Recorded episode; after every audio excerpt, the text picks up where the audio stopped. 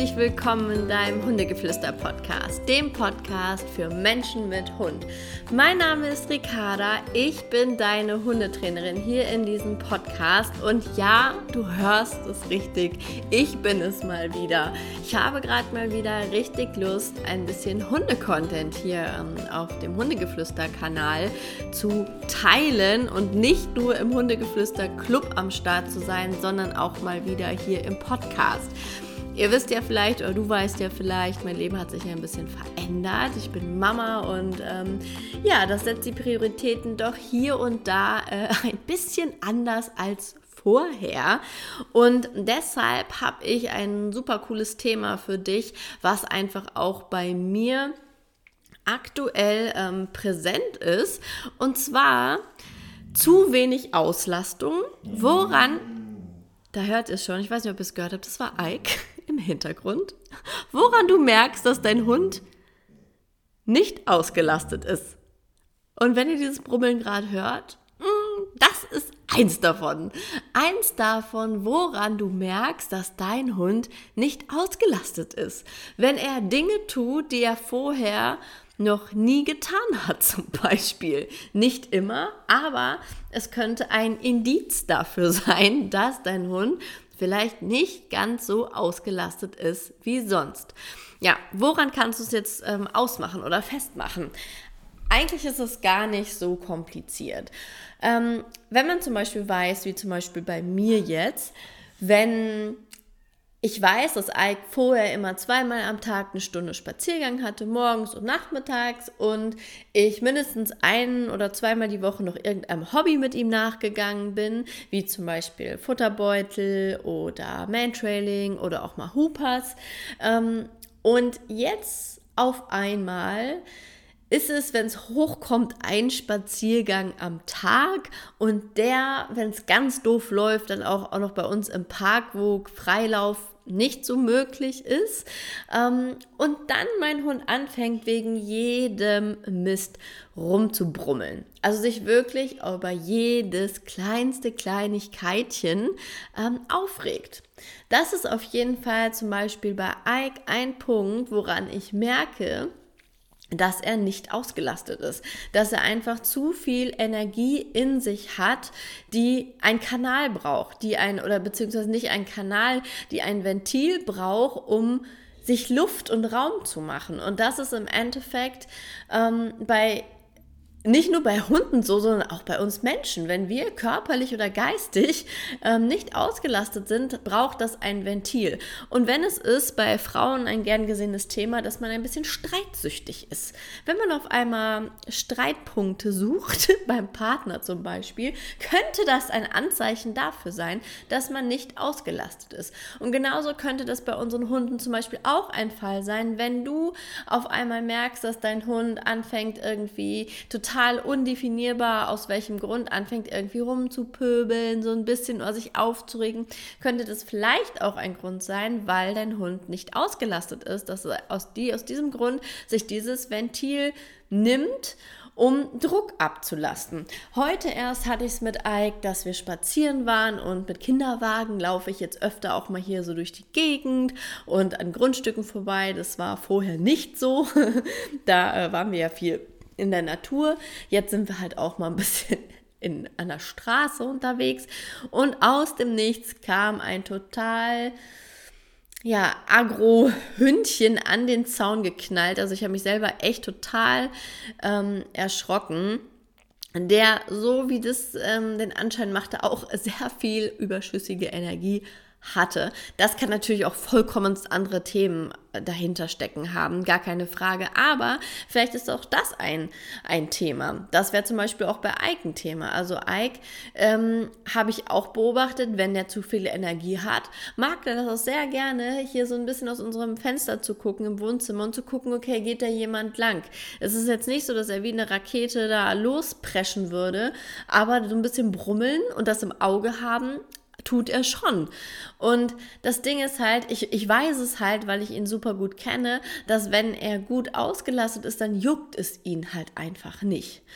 Ähm, und vielleicht kennst du das auch aus dem Urlaub. Wenn du mit deinem Hund unterwegs bist, zum Beispiel, weiß ich nicht, vielleicht warst du schon mal in den Bergen mit deinem Hund und man macht da wirklich ja oft lange Märsche auf einen Berggipfel oder so und man ist dann so gut, sage ich mal, 10 bis 16 Kilometer vielleicht unterwegs und auf einmal denkst du dir, boah, der ist richtig tiefenentspannt hier im Urlaub. Oder wow, guck mal, sonst zu Hause hätte er jetzt irgendwie, wäre jetzt aufgesprungen, wenn die Kellnerin zum Tisch kommt. Oder ähm, wenn irgendwie im Hausflur oder im Hotel dann auf dem Flur irgendwas ist und dein Hund bleibt einfach liegen, macht vielleicht die Augen auf, aber chillt weiter und geht nicht zur Tür, was er vielleicht sonst gemacht hätte. Ähm, beim Städteurlaub zum Beispiel, wo er vielleicht nicht ganz so viel Bewegung hat. Ähm, und das würde er dann tun und das tut er dann aber bei dem Bergurlaub zum Beispiel nicht. Ist das auch ein Indiz für dich, dass wenn dein Hund mehr Auslastung oder mehr Bewegung hat, also Auslastung kannst du ja in Form von geistiger und körperlicher Auslastung machen. So, und ähm, wenn dein Hund das dann nicht macht, also sich nicht aufregt und ein ganz anderer Typ auf einfach auf einmal ist als sonst, dann kann das auf jeden Fall für dich ein Zeichen sein, dass dein Hund ähm, mehr vielleicht bräuchte an Auslastung, damit ihr entspannt zu Hause genauso leben könnt. Ich sage nicht, dass man jetzt seinen Hund so vollends komplett fertig machen soll. Das meine ich damit nicht. Es muss ein gesundes Maß haben. Und vor allem, ich sage immer, es muss so ein Maß haben, dass man es auch leisten kann ähm, als Mensch, ähm, um sich nicht total zu stressen. Also wenn du merkst, ich stress mich total mit dieser Auslastung, das ist natürlich dann auch wieder ein anderes Thema, wo man schauen muss, dass man selber da nicht in totalen Struggle kommt. Also natürlich natürlich geht dein eigenes Wohl immer noch ein Tacken vor dem Wohl oder der Auslastung deines Hundes. Das ist gar keine Frage, denn auch Ike musste jetzt mm, in dieser Zeit oder muss immer noch einfach zurückstecken. Und ähm, ich finde auch in gewissen Phasen im Leben ist das absolut okay, wenn ein Hund ähm, zurücksteckt, solange man es einfach im Blick hat und weiß, okay, wenn ich aber einen Slot habe, dann tue ich mein Bestes, um ihm das zu geben, was er braucht. Oder halt eben zu sagen, ähm, das ist für mich immer so eine kleine ähm, Quickie-Abhilfe, sag ich mal, wenn ich wirklich weiß, okay, heute war es echt zu wenig für Ike. Das war nicht cool, aber irgendwie auch nicht anders machbar. Ähm, dann hole ich zum Beispiel den Futterbeutel raus. Ähm, das ist für mich einfach ein Tool, wo ich super gut mit ihm arbeiten kann, wo ich auch wirklich weiß, danach ist er glücklich, ist zufrieden und ist auch ausgelastet. Ähm, da gibt es natürlich auch andere Dinge, die man mit seinem Hund machen kann, aber der Futterbeutel ist für mich absolut ein, ein Herzenstool. Das kann ich dir nur an den, ähm, ans Herz legen. Wenn du irgendeine Form, irgendeinen Online-Kurs von mir mitgemacht hast, dann wirst du, wird dir der Futterbeutel zwangsläufig ähm, begegnet sein. Ähm, denn ja, eigentlich ist es wirklich das Einzige, was sich bei mir, seitdem ich den Ike habe, komplett durch sein ganzes Leben zieht. Also klar habe ich auch mal Agility gemacht, dann eine Etappe lang lange Mantrailing, dann jetzt mal ein bisschen Hoopers, aber der Futterbeutel zieht sich echt ähm, durch das komplette ja, durch das komplette Leben von Ike. Und ähm, da bin ich auch sehr dankbar für, weil selbst wenn man mal im Hotel ist oder so, oder auch wenn wir mit dem Camper unterwegs waren, den Futterbeutel habe ich dann einfach vorbei und da kann man super gut den Hund auch ähm, im Bleib mal lassen und warten lassen und dann das Ding verstecken und ja, ich liebe ihn, aber das soll, darum soll es jetzt hier ja gar nicht gehen, sondern um die Auslastung. Ein kleiner Spoiler an dieser Seite, an dieser Stelle. Wenn du dich über die Auslastung da Fragen zu hast oder wenn du dir da total unsicher bist, ähm, ist es zu viel, ist es zu wenig oder was kann ich überhaupt tun? Am 10.11 haben wir ein Webinar im Hundegeflüster-Club. Das heißt, ähm, nächste Woche, wenn du das jetzt hier hörst, also nächste Woche Mittwoch, ist das ähm, Webinar im Hundegeflüster-Club mit mir und Solvay. Wenn dich das interessiert, habe ich hier ein kleines ähm, Geschenk für dich. Und zwar kannst du dir einen, eine Mitgliedschaft kostenlos buchen für diesen einen Monat, weil ähm, ja, ich habe Lust, dir jetzt hier was zu geben und für alle Menschen, die diesen Podcast hören, einfach mal ein bisschen was zu verschenken. Ich schenke dir einen gratis Monat im Hundegeflüster-Club und so könntest du dann auch nächste Woche mit dabei sein. Oder aber auch am 24.10. Da habe ich das Live-QA, da kannst du mich alles fragen. Also im Club bin ich regelmäßig ähm, live anzutreffen. Die Zeit nehme ich mir immer fix und da kannst du mir alle Fragen stellen. Das heißt, wenn du dein, den Rabattcode, den ich hier in die Show Notes, der heißt einfach Podcast, wenn ich den in die Show Notes tue, ähm, kannst du ihn einfach ähm, auf meiner Internetseite, wenn du dich anmeldest, eingeben und dann hast du einen gratis Monat im Hundegeflüsterclub und kannst mal reinschnuppern. Also Rabattcode Podcast, hör gerne, ähm, komm gerne vorbei und wir sehen uns oder hören uns dann auf jeden Fall da. So, jetzt aber zurück zum Thema und zwar, woran merkst du noch, dass dein Hund vielleicht nicht ausgelastet ist? Vielleicht merkst du es auch daran, dass immer wenn du deinen Hund mal ableinst, dass er dann auf und davon ist. Also dass er wirklich losrennt und erstmal weg ist und gefühlt auch nicht mehr abrufbar ist. Das ist auch häufig so ein Zeichen dass dein Hund vielleicht da etwas nachholt, was ihm fehlt. Oder das merke ich zum Beispiel, oder habe ich früher mal bei Ike gemerkt, dass er, wenn er nicht ausgelastet ist, sehr viel mehr jagen geht. Also wirklich, sobald er abgeleint ist, irgendeine random Fährte aufnimmt und einfach dieser Fährte nachgeht und weg ist. Also das ist für mich auch sowas, woran ich merke, dass Ike nicht ausgelastet ist.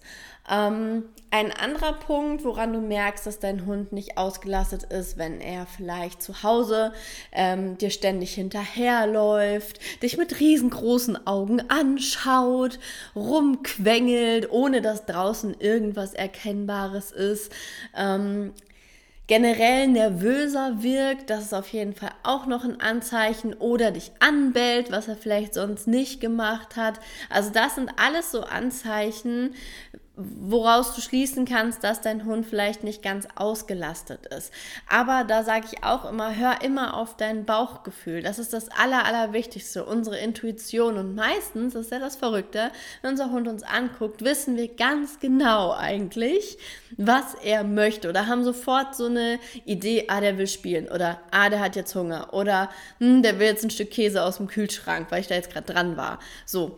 Und da, diese Impulse, die wir da bekommen, die sind auch ganz häufig genau richtig. Also folge den Impulsen sehr gerne, wenn du das Gefühl hast, ah, okay, ja, stimmt, ähm, er ist jetzt hier so ein bisschen zu kurz gekommen und vielleicht braucht er noch ein kleines bisschen mehr Aufmerksamkeit von mir. Ich würde aber immer so ein bisschen drauf, darauf achten, dass du es vielleicht nicht dann machst, wenn dein Hund es einfordert. Weil das kann ganz schnell auch dann nach hinten losgehen. Wenn dein Hund nämlich merkt, dass diese Quengelei zum Ziel führt, dann trainierst du ihn oder ja, dann etabliert sich das sehr schnell, dass dein Hund immer wieder das Verhalten zeigt, weil er weiß, damit kriegt er dich. Das heißt, wenn dein Hund dir so ein Anzeichen schickt, würde ich warten, bis er irgendwann sich sagen, ich sag's jetzt mal überspitzt, seinem Schicksal gebeugt hat, sich irgendwo in die Ecke gelegt hat ähm, und du weißt, okay, irgendwie so auch für mich, weil es mir eine Unruhe macht, spiele ich jetzt nochmal mit ihm und ihn dann einfach zu dir rufst und dann mit ihm spielst und halt nicht, wenn er dann da quengelnd vor dir steht und so sagt, so ich will jetzt aber, mach jetzt irgendwas. Dann würde ich es vielleicht nicht unbedingt machen. Ich würde es auch nicht jeden Tag dann machen, also dass du wirklich so eine Balance findest. Ähm, ich finde es immer ganz cool, wenn man auch mal, sag ich mal, wenn du wirklich die ganze Woche sehr schön für deinen Hund ausrichtest, so die Auslastung immer einiger, also gut für dich und für deinen Hund ähm, hinbekommst, dass du zum Beispiel mal sagst, okay, ein Tag in der Woche ist ein Ruhetag, wo wirklich dann nichts stattfindet. Das finde ich auch immer ganz ähm, gut, damit dein Hund weiß, okay, es ist einfach nicht jeden Tag Halligalli und immer etwas los und immer ein Hobby, weil man kann natürlich auch seinen Hund total überdrehen und dann kann er auch auch nicht mehr abschalten. Da muss man aber so ein bisschen den Mittelweg ähm, auch selber finden. Ich bin da immer ganz, äh, also ich bin immer gut damit gefahren, wenn ich dann nicht mehr wusste, okay, habe ich jetzt zu viel gemacht oder zu wenig? Woran liegt es denn, dass ich mal ähm, das so ein bisschen ausgetestet habe? Das heißt, eine Woche habe ich nichts gemacht und dann mir, also nichts, nur noch, ne, nur das Nötigste, so die Spaziergänge, aber sonst nichts und mir dann so ein bisschen notiert, okay, wie war er heute, was habe ich so gemacht mit ihm? Und dann in der anderen Woche komplett das Gegenteil. Also wirklich komplettes Programm, alles was so geht, rausgeholt und dann richtig, richtig viel gemacht und mir dann aufgeschrieben, okay, wie war er da?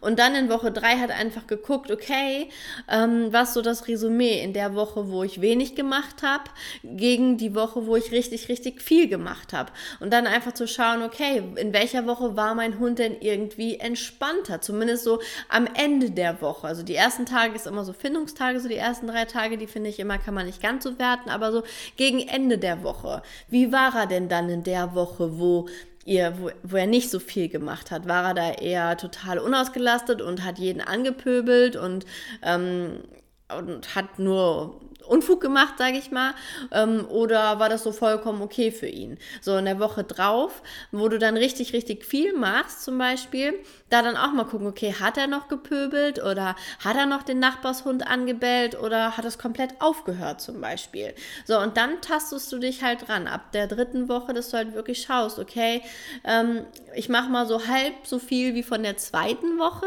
zum Beispiel mit der Auslastung, guck mal, wie es dann ist. Und da hilft auch wirklich so ein Trainingstagebuch, wo du dir genau aufschreibst, was du wann gemacht hast und wie das Verhalten dann war.